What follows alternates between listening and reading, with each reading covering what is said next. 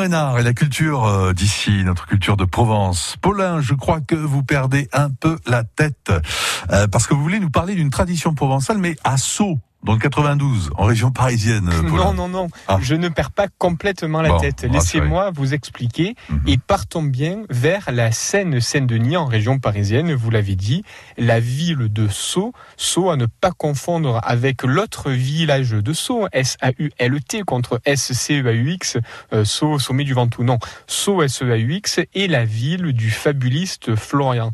Florian, c'est donc un auteur qui est né en 1725 et qui est mort en 1793. Et Florian était originaire du Languedoc, où il a situé l'action d'ailleurs de son roman Estelle.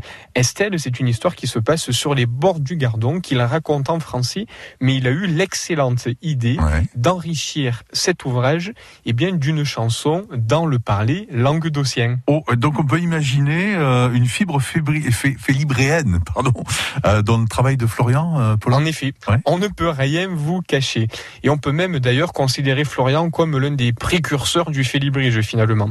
Et en 1879, c'est organisé pour la première fois à Sceaux la Félibrée de Sceaux, qui perdure depuis lors d'ailleurs avec le soutien des municipalités successives chaque année à la fin du printemps ou au début de l'été. Et ces différentes festivités, elles ont été à maintes reprises présidé par d'éminentes personnalités. Je peux citer bien sûr Frédéric Mistral deux fois, le poète roumain Vasile Alexandri, euh, Émile Zola lui-même, Anatole France, ou alors d'une manière un peu plus récente André Chanson ou, Hervé Bazin. Et c'est d'ailleurs dans le cadre de ces félibrés de Sceaux qu'ont été érigés au fil du temps des bustes, des statues à la mémoire des félibres les plus renommés que l'on peut retrouver évidemment tous dans le jardin des félibres.